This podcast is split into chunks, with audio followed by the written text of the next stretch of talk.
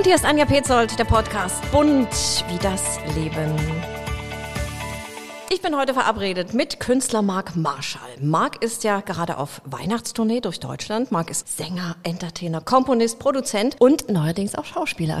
In der Corona-Zeit, da hat er über 150 Live-Konzerte gestreamt mit seinem Pianisten René Krömer und das war sagenhaft. Marc Marschalls Welt der Musik, ja und seine Baritonstimme ist der Hammer und ich freue mich, dass wir jetzt endlich mal zusammen sind. Hallo Marc. Ich äh, muss erstmal Luft holen bei dieser Ansage. Vielen Dank, Anja. Ja, ich freue mich riesig, dass es jetzt klappt. Wir haben das ja lange, lange geplant. Ich glaube anderthalb jetzt, Jahre. Ja, aber du bist ja so flexibel und ganz spontan jetzt hier nach Freiberg gekommen. Freue mich riesig. Schön. Endlich hat's geklappt. Wie groß ist jetzt die Freude auf diese neue Weihnachtstournee, die du jetzt angehst? Das ist ja jetzt die Premiere, die wir heute erleben. Na, ich freue mich ja immer auf die Bühne zu kommen und äh, da ist eigentlich egal, ob es eine Tournee ist oder Konzerte für wenige, viele Menschen. Äh, das letzte Jahr oder genauer gesagt die letzten zweieinhalb Jahre waren sehr aufregend für alle meine Kolleginnen und Kollegen und jede Chance für Menschen zu singen, vor ihnen zu stehen und mit ihnen Momente zu teilen, die emotional sind, das ist was Wundervolles und da freue ich mich immer gleich. Du hast es gerade angesprochen, die letzten zwei Jahre waren schwer für die Künstler vor allem auch. Und du hast ja äh, gestreamt, Marks, Mark Marshalls Welt der Musik. Und das war wirklich großartig. Ich habe in der Küche gesessen mit einem Glas Rotwein, habe euch zugeschaut, immer eine andere Location, also oftmals. Was hat dir das bedeutet, trotzdem als Künstler noch äh, kreativ zu sein? Also für mich hat äh, das im Grunde, ich will es jetzt nicht zu pathetisch sagen, aber doch ein bisschen auch das Leben gerettet, weil einmal mental äh, gesund zu bleiben und sich nicht in so ein Loch zu stecken und denken, oh Gott, oh Gott, was passiert hier mit mir? Weil ja doch über 100 Konzerte gleich im ersten Jahr abgesagt werden mussten von mir und äh, wenn man singt, vergisst man das. Also bei mir ist es wirklich so, ich habe gemerkt, dass Musik tatsächlich mein Leben ist. Das war der letzte Beweis, den ich gebraucht habe. Gesagt habe ich das vorher schon. Und dass dann so eine große Fangemeinde wächst und dass jeden Abend die Leute darauf warten, wann geht's wieder los, heute ist wieder und die ihren ganzen Ablauf, den Tagesablauf, das Abendessen teilweise danach gerichtet haben, das hat mich sehr glücklich gemacht und auch berührt. Und ein Miteinander äh, kreiert, das ich so nie vermutet hätte, dass sowas über Internet möglich ist, äh, habe ich mir nie gewünscht, ehrlich gesagt, weil ich eben immer gerne Menschen, so wie jetzt auch dir gegenüber sitze, dir in die Augen schaue und mich so direkt auch spüre mit dem Gegenüber. Aber es hat funktioniert und äh, zum anderen sind daraus auch Geschäfte entstanden. Also man hat mich dann gebucht für Weihnachtsfeiern, wo man dann in, natürlich nur mit äh, in dem erlaubten Rahmen dann für ganze Betriebe dann gestreamt hat. Also es war wirtschaftlich und mental meine Rettung. Aber war es auch seltsam, sag ich mal, ohne Publikum das zu machen? Oder hast du dieses Publikum trotzdem, sag mal, du hast es ja über Instagram gemacht, ne? Hast du das Publikum trotzdem gespürt? Man spürt es, ja, aber nicht beim ersten Mal. Also es hat sich so entwickelt, muss ich ganz ehrlich sagen. Ich, ich, mir war das Medium ganz fremd. Ich habe ein paar Wochen vorher meinen allerersten Livestream gemacht und das war wirklich sehr ungelenk. Also das war äh, alles andere als professionell und wir haben es dann auch letztlich sehr einfach gemacht. Wir haben es für Facebook und Instagram gemacht. Meine Tochter hat meistens gefilmt. Wir hatten so ein ganz kleines Ah, die Stativ. Tochter war das. Ich habe mir gedacht, ja, wer macht ja. denn das? Das war richtig gut. Die war schwanger damals schon und äh, der kleine Enkelsohn ist ja jetzt auch schon auf der Welt. Also es war eine ganz skurrile Situation. Alles aus der Familie heraus und äh, ja, es, es war nicht so geplant, aber es war schön und ich schaue gerne zurück. Aber für mich ist es auch jetzt erstmal vorbei. Genau, jetzt stehst du ja schon wieder auf der Bühne, schon seit längerer Zeit. Wie war das für dich dann, jetzt endlich wieder das Publikum zu spüren, also wirklich so face-to-face -face mit deinen Fans zu sein? Also ich muss sagen, dass ich ja neben den Streams ganz viele Konzerte in Altenheimen oder beziehungsweise vor Alten- und Pflegeeinrichtungen gemacht habe, im Garten stand und so schon eine gewisse Nähe zum Publikum immer mir erhalten konnte. Es war eine ganz schwierige Zeit, weil am Anfang erinnern sich vielleicht noch ein paar dran. Der Mensch vergisst ja auch schnell, aber ich kann mich noch sehr gut erinnern. Manche haben sich ja nicht mehr getraut, das Fenster zu kippen, weil sie Angst hatten, dann kommen irgendwie Coronaviren in, in die Häuser. Trotzdem habe ich mich dahingestellt und für die Menschen gesungen und da auch immer Kontakt gehalten. Und ich habe mir dadurch auch meine Systemrelevanz bewiesen. Was ja am Anfang ganz schmerzhaft war für uns alle, sind sie überhaupt systemrelevant? Als ich gemerkt habe, dass alte Menschen, zu denen keiner mehr kommen konnte, die teilweise auch ohne Familie dann in diesen Einrichtungen äh, leben, dass die plötzlich anfangen zu weinen, Freudentränen bekommen, wenn da einer unten steht und für sie singt. Also das sind alles Erfahrungen, die ich nicht missen möchte und äh, ich bin ja jemand, der einfach immer den Moment genießt und lebt. Deswegen habe ich mich da gar nicht so in eine Depression fallen lassen und mein Publikum mir erhalten. Also ich habe dann den Neuanfang, wie man vielleicht sagen könnte, gar nicht so spektakulär in Erinnerung. Also das ging einfach wieder los. Aber man hat schon gespürt, dass es jetzt endlich für dich wie so ein Befreiungsschlag war, dass es wieder losgeht. Du hast jetzt gerade angesprochen vor den Alten- und Pflegeheimen. Du teilst ja auch alles mit uns, ja, mit deinen Fans. Wir ja. können ja alles, ja, jeden Tag erleben, was du erlebst. Wie ist es überhaupt dazu gekommen? Hast du dann die Altenheime angesprochen, hast gesagt, ich will das machen? Oder gab es dann Management, was sagt hier, ich buchte das? Oder, aber du hast es ja für, aus purer Freude ja. Am Spaß gemacht sozusagen. Ich, ich habe, äh, also erstens mal mache ich das schon seit vielen, vielen Jahren. Jede Gelegenheit nutze ich da, gerade in meiner Heimatregion um Baden-Baden. Aber da habe ich dann aktiv alle angesprochen. Ich bin dann über die Stadt Baden-Baden gegangen. Da gibt es eine Organisation, wo die Alten- und Pflegeeinrichtungen alle irgendwie äh, ja, zusammengefasst sind. Und dann ging das los. Und dann haben sich andere wieder gemeldet. Und dann stand es mal in der Zeitung. Dann haben die gesagt, oh, würden Sie das bei uns machen? Dann bin ich Leuten auf der Straße begegnet, die gesagt haben, ah, würden Sie das auch mal in dem Altenheim machen, wo mein Opa lebt? Und äh, da, da waren Sie noch nicht. Da ich, selbstverständlich. Und so äh, wurden es immer mehr, über 80 Mal mittlerweile. Also das ist, äh, ich habe selten so viele äh, Konzerte gegeben wie in dieser schwierigen Zeit. Und ja, warum macht man das? Äh, Freude ist ja immer dabei. Also wenn ich singe, dann tue ich das, was ich am besten kann, wahrscheinlich auch. Aber das ist auch ein Selbstverständnis in Krisenzeiten für andere da zu sein und eben nicht nur drüber zu reden, weil das ist einfach. Familie, ach, da redet man gern drüber, ist so wichtig, Freundschaft ist so wichtig. Aber wenn es dann mal wirklich darum geht, das zu leben, dann wird's interessant. Und äh, so diese Gutmenschenmentalität, das ist nicht meins. Ich muss tun, dass ich auch vor mir selber bestehen kann. Weil einen Mund voll nehmen mit tollen Worten, das ist sehr einfach. Aber da kann ich sagen, äh, bin ich mit mir sehr zufrieden und vor allem mit meinem ganzen Team, mit meiner ganzen Familie. Alle haben das mitgetragen. Das geht ja auch nicht so, ich bin ja kein, also es ist keine One-Man-Show, um Gottes Willen. Diese soziale Ader, die du zweifelsohne hast, die ja immer wieder zum Ausdruck kommt, äh, wo kommt das her? Also bist du, hast du das mit der Muttermilch aufgesogen oder ist das im Laufe der Zeit entstanden? Ich beobachte dich ja schon seit langem, seitdem du deine Karriere gestartet hast. Und du hast früher für mich immer so gewirkt wie so ein Yeah, so, so ein Genießer, so einer, der, der das Leben in vollen Zügen lebt. Mhm. Natürlich, das machst du heute noch, aber ich habe das Gefühl, dass du reflektierter geworden bist, vielleicht auch durch die Corona-Zeit oder warst du das immer schon? Also ich glaube, reflektiert war ich seit der Geburt meiner Schwester Stella, mhm. unserer Schwester, die mit einer Behinderung auf die Welt kam. Da war ich 15 und da hat sich das ganze Leben unserer Familie nochmal wirklich verändert.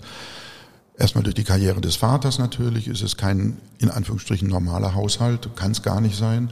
Und als Stella auf der Welt war, hat sich äh, alles nochmal, ja, man, man schaut die Dinge nochmal ganz anders an. Allerdings habe ich es tatsächlich durch die Muttermilch bekommen, auch mein Vater. Äh, meine Eltern, unsere Eltern sind so für andere immer da. Also da gibt's nicht, kann ich nicht, habe ich keine Zeit oder keine Lust, sondern man versucht immer für alle, die im Umfeld sind, alles möglich zu machen. Und man bekommt dann auch entsprechend viel zurück. Und das ist eine ganz einfache Formel für ein harmonisches Miteinander. Und das war mir immer zu eigen.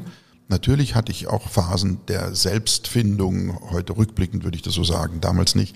Wenn man Teenager ist, wenn man die Schule beendet, wenn man studiert, wenn man Vater wird, sehr früh wie ich mit 21 dann äh, ist man mit ganz anderen Dingen beschäftigt. Aber grundsätzlich gibt es bei uns Hilfsbereitschaft und Herzensbildung.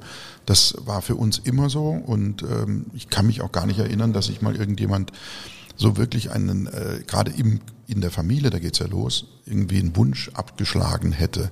Du bist ja der Älteste von euch drei, ja, ne? Ja, genau. Und äh, wir, wir halten auch jetzt äh, enorm zusammen. Das ist ein, manche sagen ja, ihr seid ja verrückt, euer Clan, dieser Marshall-Clan, äh, ist ja auch übertrieben, weil bei uns immer jeder weiß, wo der andere ist.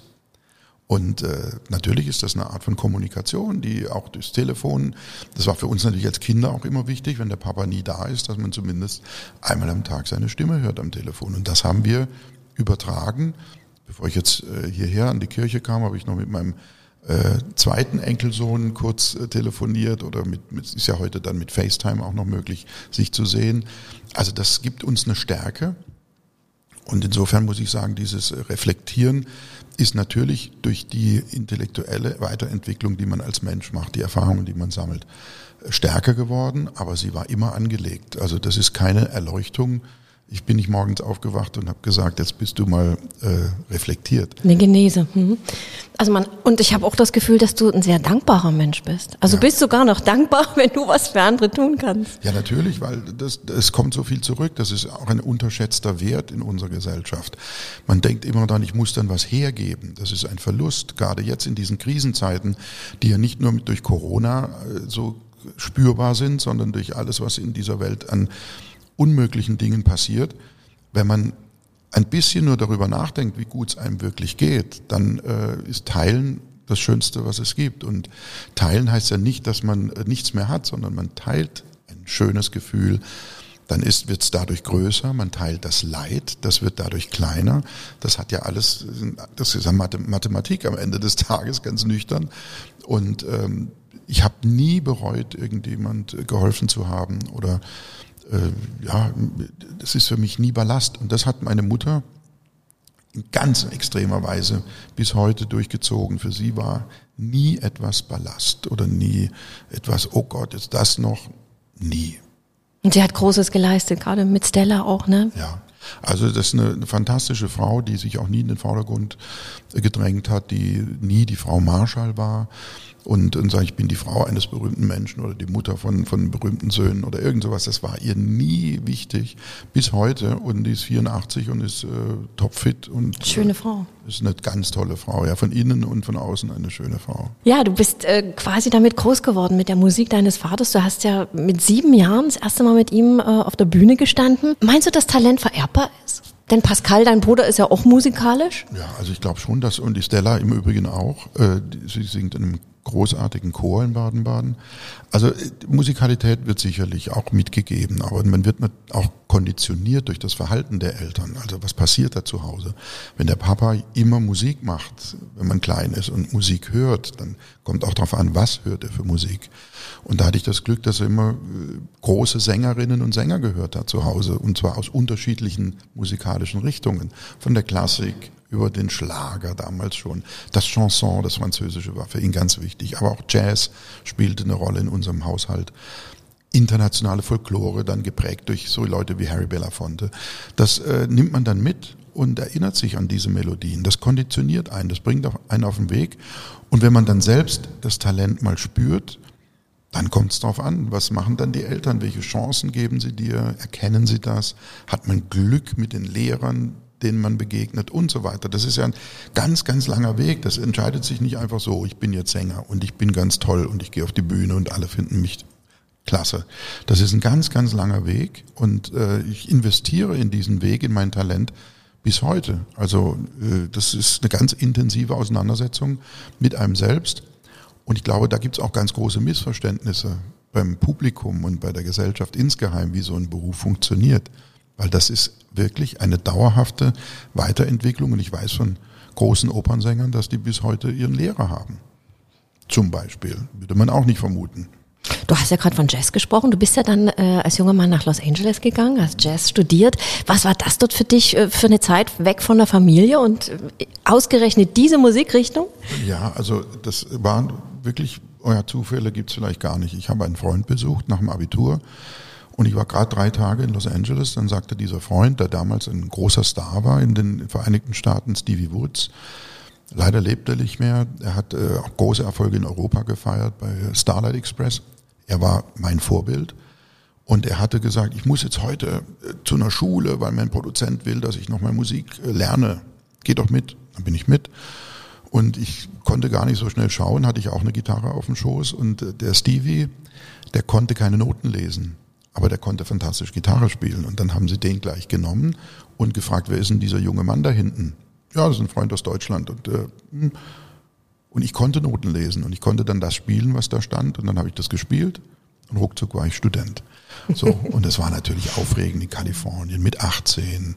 Eine, also das ist fast paradiesisch für einen jungen Mann. Und in der Zeit war Jack White, der Produzent meines Vaters, sehr erfolgreich in, in den Staaten. Der hat mit äh, Laura Branigan, Gloria, Nummer eins Hit in Amerika, genau in der Zeit. Und Jack hat mich zu vielen, vielen tollen Meetings mitgenommen. Ich war in Studios, ich habe die tollsten Musiker live erlebt. Harry Belafonte. Den mhm. habe ich dann noch nicht kennengelernt, später. den habe ich erst viel später mhm. kennengelernt. Aber das war, das war mir die Zeit auch von den Musikern im Umfeld von Earth, Wind and Fire, von Cool and the Gang und von Michael Jackson, der damals in, in einem Studio neben dem, in dem Jack produziert hat, äh, an Thriller gearbeitet hat und man ist plötzlich so an, äh, das ist, ich habe nur große Augen gehabt in der Zeit. Aber dann bin ich auch relativ bald wieder zurück, weil ich dann in Deutschland studieren wollte. Was dafür den Anlass gegeben hat, äh, das erforsche ich immer noch. Das weiß ich bis heute nicht mehr. Und ist der Papa stolz? Also kann er das sagen, ich bin stolz auf dich, mein Sohn, was du für einen tollen Weg gemacht hast? Ja, äh, also ich will jetzt seine Worte nicht benutzen, weil das ist äh, mir dann fast schon zu viel. Aber natürlich ist er stolz und ähm, das ist fast eine Art von Bewunderung, die er da, er sagt dann immer, ja, du hast den Weg äh, gewählt oder bist den Weg gegangen, den ich gerne gehen wollte. Sag ich, Papa, ja, aber äh, bei deiner Karriere kann man ja auch mal kurz durchatmen und äh, zufrieden sein. Aber ich bin halt etwas künstlerischer unterwegs in der Wahrnehmung, aber ich habe fast alles auch von ihm gelernt. Mhm. Und ihr habt da auch zu dritt auf der Bühne gestanden mit oh ja. Pascal. Ja. Aber du bist nicht nur Sänger, sondern ja, du bist auch Schauspieler neuerdings. Und zwar können wir dich erleben in dem Stück Kunst mit Thomas Höhne und Stefan Roschi. Wie kam es jetzt dazu? Der Stefan Roschi äh, ist ein Schauspieler, der in Baden-Baden am Theater viel gearbeitet hat, der äh, jetzt aber auch ganz viele freischaffende Produktionen äh, hat. Und der Thomas Höhne, das ist tatsächlich ein Freund, der eine kleine Bühne hat bei uns in der Nähe mit 80 Sitzplätzen und da macht er jedes Jahr eine neue Produktion und der fragte mich im Frühjahr, ob ich nicht Lust hätte, das Stück zu spielen. Und ich habe gesagt, äh, wie kann man auf so eine Idee kommen? Das ist ja nicht irgendwie so ein, ein Lustspiel, wo man dann irgendwie auch mal zwischendurch ein paar schöne Lieder singt, sondern es ist ein kredibles Theaterstück. Und er sagt, ja, irgendwie habe ich das Gefühl, du kannst das. Lass uns das mal probieren. Und dann hat er mir das Stück geschickt, ich habe es gelesen, ich war begeistert. Dann gab es eine Leseprobe und äh, da habe ich dann gleich gewusst, ich kann nur bestehen mit diesen zwei Profis, wenn ich den Text gleich kann. Und so kam ich eben zur ersten Probe mit gelerntem Text und das hat die beiden dann sehr beeindruckt. Aber dann konnte ich natürlich vom ersten Tag an mich um die Schauspielerei kümmern und nicht mehr am Text bleiben. Wie lange brauchst du, um so einen Text zu lernen? Fällt dir das schwer, schnell. oder? Nee, fällt mir nicht mhm. schwer. Das ist ja dann auch äh, wie in der Musik. Also es ist etwas schwieriger, wenn man seine Partner ja in dem Moment nicht vor sich hat, die einem dann quasi immer auch die Stichworte liefern, dann muss man dann schon so ein System entwickeln. Äh, das habe ich relativ schnell für mich begriffen und das ging dann ein paar Tage eigentlich und dann war der Text drin und ähm, ja, und dann Macht Spaß? Los. Es war wahnsinnig Spaß. Es ist auch sehr gut gelaufen. Wir haben es 15 Mal gespielt und machen jetzt Ende Februar eine Wiederaufnahme. Genau. Und dann nochmal elf Mal. Das ist schön, ne? Das ist so eine Art Neubeginn. Aber einen Abschied, den zelebrierst du ja gerade. Und zwar mit der Abschiedstour von Marshall und Alexander. Das ist schon schade, sagen viele, viele Fans. Seit 1997 seid ihr den Weg zusammengegangen. Warum? Das wollen viele wissen. Die Zeit ist vorbei und äh, das ist wie in einer Beziehung. Man hat alles Mögliche erlebt, ganz großartige Dinge. Und für mich war wichtig, dass wir mit Konzerten, und zwar mit einer ganzen Konzerttour, das waren dann am Schluss, glaube ich, über 20 Konzerte, äh, dem Publikum nochmal uns präsentieren als äh, tolles Gesangsduo und dass man da überhaupt keinen Platz lässt für irgendwelche Spekulationen. Wir verstehen uns auf der Bühne hervorragend und jetzt im Januar kommen die letzten zwei Konzerte. Heilbronn ist dann der, der letzte äh, Termin und dann war's das. Und das gibt unglaublich viel Freiheit für jeden von uns. Wir sind ja individuell unterschiedliche Charaktere, unterschiedliche Stimmen.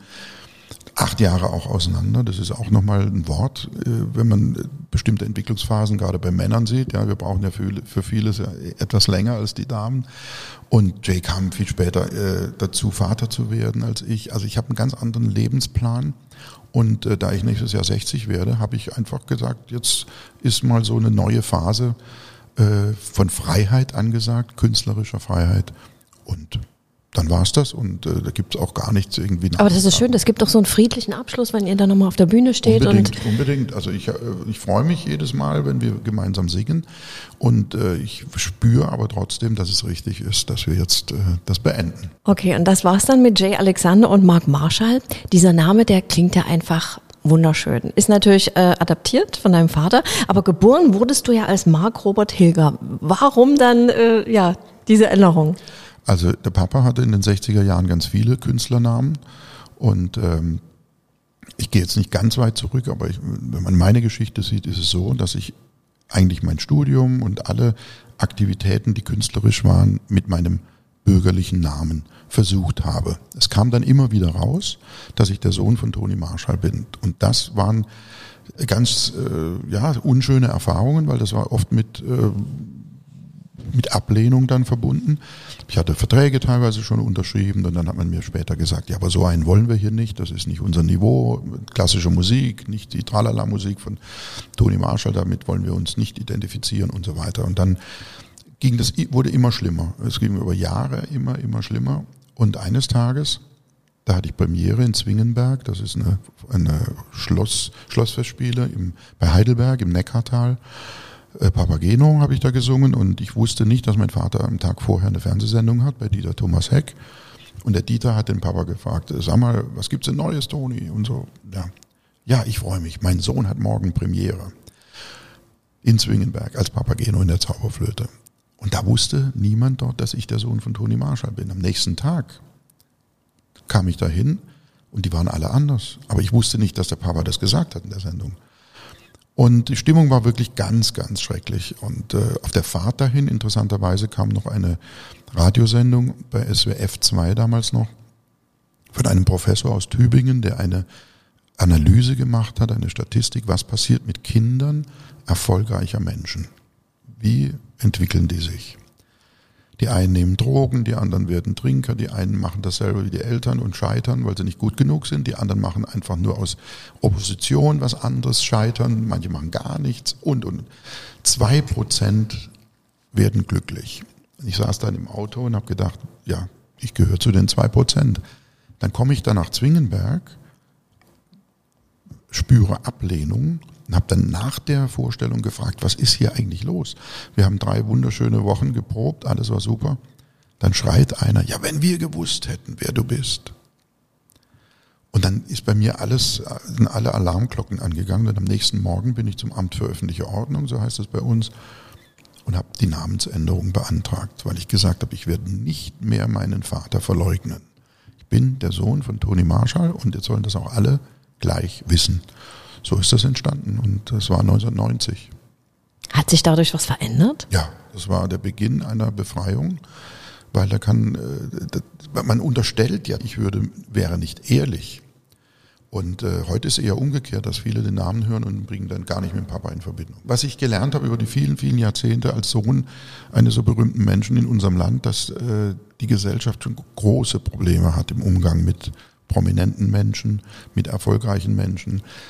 Äh, die nehmen sich nicht die Zeit herauszufinden, wer ist eigentlich die Person und wie, wie sieht es bei dem innen aus, welche Haltung hat der, sondern die urteilen durch äußere Dinge, äh, die, die sie wahrnehmen, durch eine Überschrift, durch irgendeine Geschichte, die sie mal gehört haben und dann bist du in der Schublade drin und kommst da auch nicht mehr raus. Und das äh, finde ich sehr arm für so eine eigentlich gebildete Gesellschaft, für die sich äh, doch unser Land äh, manchmal so ausgeht. Haben dann die Vorwürfe aufgehört, als du den Namen nee, geändert hast? Nee, das, das geht ja immer weiter. Das, das ist eine Stigmatisierung, die sich ja bis hin in den Beruf immer weiterzieht. Also wenn ich mit, ich habe ja ein eigenes Jazzfestival in Baden-Baden und wenn ich äh, wenn man mich da mit dem Festival und Jazz in Verbindung bringt, dann gehen viele dieser sehr pseudokrediblen Menschen, die nenne ich jetzt einfach mal so, die für sich in Anspruch nehmen, äh, den Maßstab setzen zu dürfen, gehen dann die Lichter an und die sagen, ja, mit Marshall wollen wir nichts zu tun haben. Also das ist geblieben bis heute. Und da muss ich auch, ich werde ja immer noch, das ist völlig wahnsinnig, also ganz viele, auch Redakteure, verantwortliche Medienleute sagen immer, ja, ich weiß ja, was der Mark Marshall macht, der macht ja Schlager. Und dann denke ich immer, Leute, wie kommt ihr darauf? Weil ich der Sohn von Toni Marshall bin. Das ist denen zu anstrengend, sich mit Biografien Ach, ihr seid ja gerade mit Jay und, und ihr seid ja auch wir durch auch, die Sendung gegangen und man hat ja gesehen. Aber wir wurden auch als Schlagerduo, wenn du, wenn, wenn äh, Semmelkonzerts oder andere äh, uns verkauft haben, dann hat man äh, tatsächlich uns unter der Rubrik Schlager verkauft. Das ist, das ist einfacher. Alles andere ist anstrengend. Da müssten Sie ja erklären, dass der Sohn von Toni Marshall macht keinen Schlager. Ja, wieso macht er keinen Schlager? Das ist ganz, ganz schwierig und äh, das. Das nervt, oder? Äh, manchmal, also. zugegebenermaßen, manchmal nervt's. weil mein Portfolio einfach viel größer ist und das, die Leute das bis heute nicht wirklich wahrhaben wollen. Und das ist mein Weg. Ich bin trotzdem zufrieden bei der langen Karriere, die ich jetzt habe, seit über 50 Jahren auf der Bühne.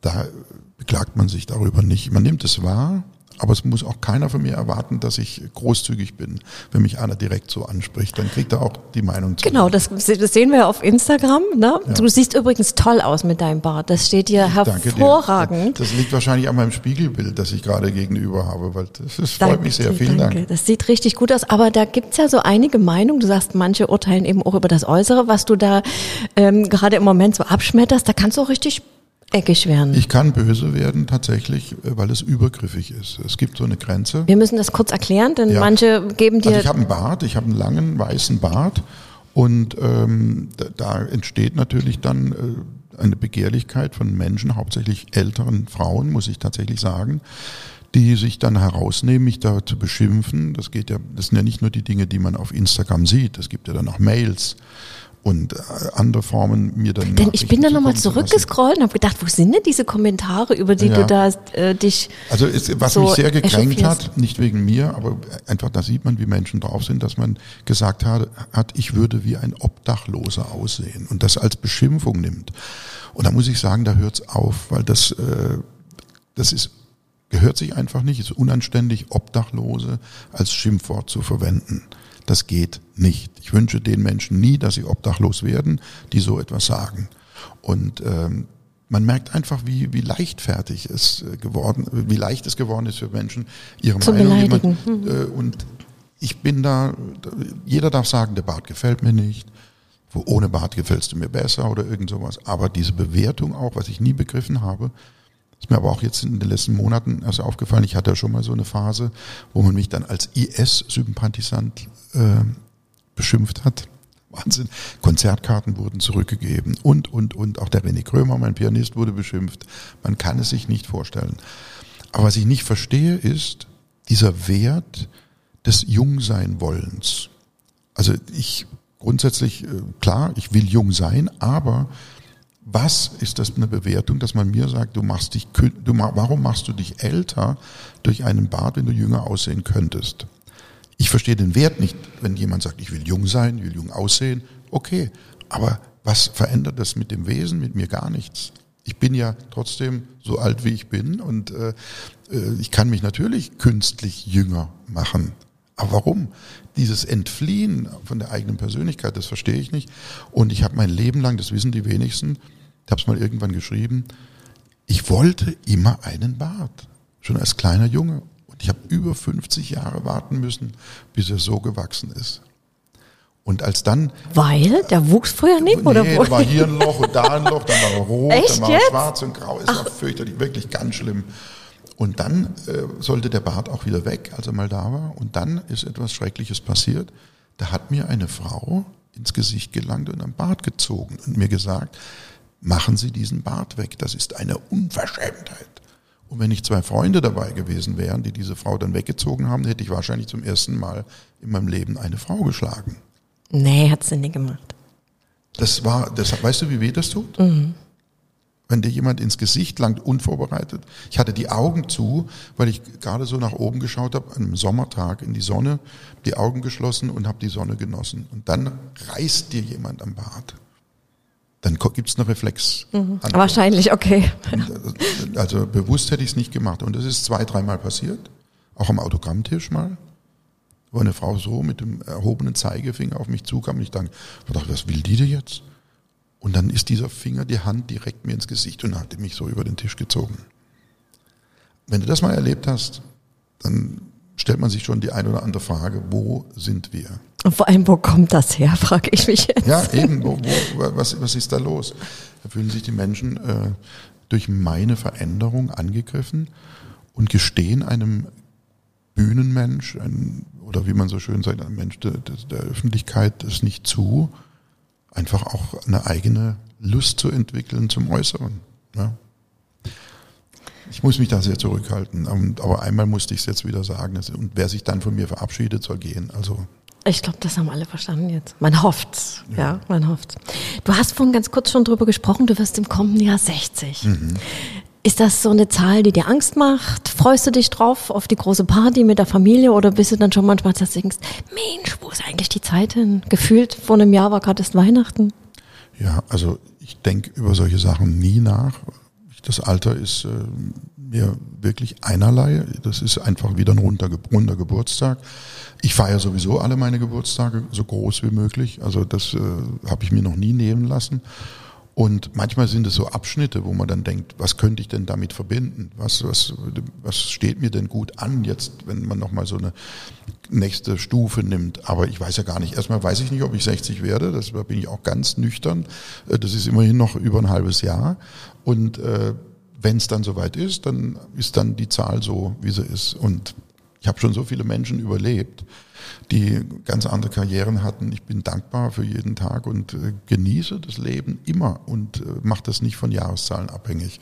Das hat sich auch vererbt im Übrigen. Das ist bei uns in der ganzen Familie so. Was man ja wirklich nicht findet, wenn man dich googelt oder irgendwas eingibt oder sucht und bei deinem Instagram-Account, ob du eine Partnerin hast, ob du in Love bist.